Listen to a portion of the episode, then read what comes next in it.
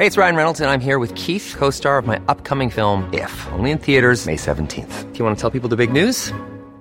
All right, I'll do it. Sign up now and you'll get unlimited for $15 a month in six months of Paramount Plus Essential Plan on us. Mintmobile.com slash switch. Upfront payment of $45 equivalent to $15 per month. Unlimited over 40 gigabytes per month. Face lower speeds. Videos at 480p. Active Mint customers by 531.24 get six months of Paramount Plus Essential Plan. Auto renews after six months. Offer ends May 31st, 2024. Separate Paramount Plus registration required. Terms and conditions apply if rated PG. Es que hoy entrevisté a la secretaria de la Función Pública. Vaya, es un doctora personaje que tiene mucho Irma peso. Heréndira Sandoval. Y fíjate que antes de presentar su informe de fiscalización, vamos a escuchar la entrevista. El dedo en la llaga con Adriana Delgado. Pues tenemos en la línea a la doctora Irma Heréndira Sandoval, secretaria de la Función Pública. Y como ustedes saben, ayer se dio un gran éxito al combate en la corrupción aquí en México en la administración de Andrés Manuel López Obrador. Secretaria, muy buenas tardes. Hola, buenas tardes, Adrianita. ¿Cómo está, secretaria? La saludo con mucho gusto. Muchas gracias. Bien, aquí trabajando duro. Eh, hoy presentamos nuestro informe de fiscalización, entonces tenemos en un ratito más un evento muy importante en la función pública. Secretaria, pues un gran golpe, ¿no? A la corrupción. Sí, un gran paso adelante, yo diría, en el combate especialmente a la impunidad, Adriana. Este, como sabe, el señor Lozoya estaba prófugo desde el mes en que nosotros lo inhabilitamos, este mayo de 2019, y nosotros en la función pública eh, lo inhabilitamos el 22 de mayo precisamente. Entonces, para nosotros constituye un, un, un gran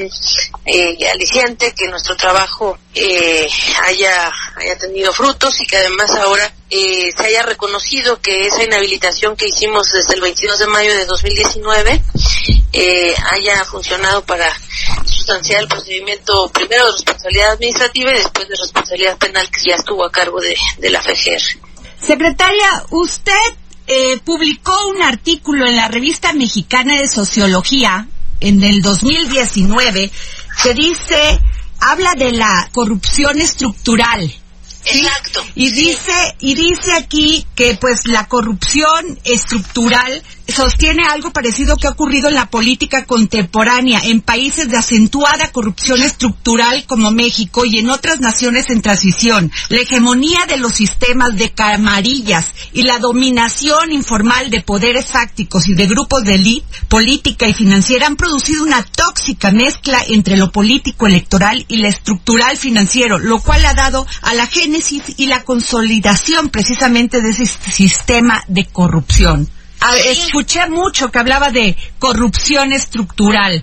¿Cómo se está combatiendo, secretaria? Bueno, con una visión de conjunto, de saber que la corrupción no es un asunto de actores aislados, sino un asunto de complicidades y de auspicios políticos. Y eh, efectivamente, eh, si tenemos esa visión, pues podemos ir más allá de, del diagnóstico errado con el que se trabajó eh, durante años y décadas en, en el gobierno para combatir supuestamente la corrupción, que fue un diagnóstico de, de pesos y centavos, de mordidas, de coimas, de sobornos eh, menores, para ver lo que está pasando en la pirámide eh, política. O sea, para nosotros la corrupción es sobre todo un abuso de poder, Así un es. abuso de poder político.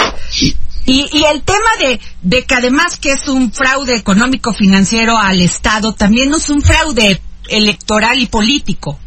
Ah, sí, exactamente, porque precisamente la corrupción debe ser vista desde una perspectiva política, es decir, como abuso de poder, y por ello eh, lo que más se merma con la corrupción es la confianza ciudadana y lo que construyen las democracias pues es la confianza ciudadana. Entonces eh, yo tengo una teoría que usted generosamente está está aludiendo a ella del doble fraude el fraude financiero, económico, es decir, la depredación de los recursos de todos, y el fraude electoral político, es decir, también la este, defraudación de la voluntad popular. Y yo creo que lamentablemente muchos eh, eh, actores políticos y públicos que tendrían que haber velado por la democracia, hoy hoy de hecho todavía están mermándola con definiciones este, pues erradas en los órganos electorales autónomos, por ejemplo, o, en otras entidades donde debería haber más convicción de que hay que em, empoderar a los ciudadanos y, a la diversidad política. Y secretaria, y le pregunto en el caso, por ejemplo, de otros, este, usted me había dicho hace unos meses que estaban ocho mil carpetas abiertas de investigación. ¿Se ha avanzado en eso? Sí, precisamente por eso es que estamos invitándoles a que, a que acudan hoy en la tarde a la, a la presentación de nuestro informe de, de fiscalización de la función pública, eh, donde estamos dando resultados eh, en la, en la, en el primer año de gobierno desde esta secretaría que, que había estado muy, este, poco activa en el combate a la corrupción. Nosotros realizamos más de 2.500 auditorías y, y ahí se logró, este, observar a, eh, pues muchas entidades que, que asociadas todas las observaciones equivalen a más de 544 mil millones de pesos, es decir, 10 o 15 veces el presupuesto asignado a, a esta Secretaría de la Función Pública. Secretaria, también hablaba que había 17 mil millones de pesos que los estados no habían comprobado por obra pública. Eh, sí, por obra pública y por, y, por una diversidad de, de, observaciones que se les hizo eh, a, a, las entidades federativas, es decir, utilización indebida de los recursos o, o, utilización para fines diferentes a los que fueron este, asignados los recursos y también obra pública, como usted menciona, pero en términos de obra pública eh, es, es más eh, concreto el dato en en, en casi 20 mil millones de, de pesos y de los cuales 19 mil o una gran cantidad de, sí, el, 80, 85% de esos montos, eh, de ese monto tiene que ver con la construcción del nuevo, el, llamado nuevo aeropuerto de la Ciudad de México. Ok, secretaria, y este, por último, no sé si se me pueda usted contestar esa pregunta, eh, y si no lo entenderé porque entiendo las cuestiones legales, pero en el caso de Rosario Robles, aparte de Rosario Robles, ¿se persigue a alguien más por, por corrupción? Porque me imagino que hubo cómplices. Sí, no, no se persigue a nadie en la función pública. Claro. Sí, nosotros tenemos abiertas muchas eh, carpetas de investigación que con esta visión que, que, le señalo de, de combate a la corrupción estructural, pues tienen su, su mira en eh, altos funcionarios eh, que, que, actuaron sin apego a, derecho o sin falta de, eh, sí, sin, la probidad necesaria. Entonces sí tenemos abiertos varias investigaciones. Muy bien, pues sabemos que va corriendo, este secretaria. Le agradezco mucho que me haya tomado la llamada para el dedo en la llaga. Muchísimas gracias, Adriana. Sí, andamos aquí de gira en los hospitales. Sí, ya la vi, ya la vi muy activa en Twitter. Así es. Gracias, Adrianita. Hasta luego, secretaria. Muchas gracias. Need new glasses or want a fresh new style? Warby Parker has you covered.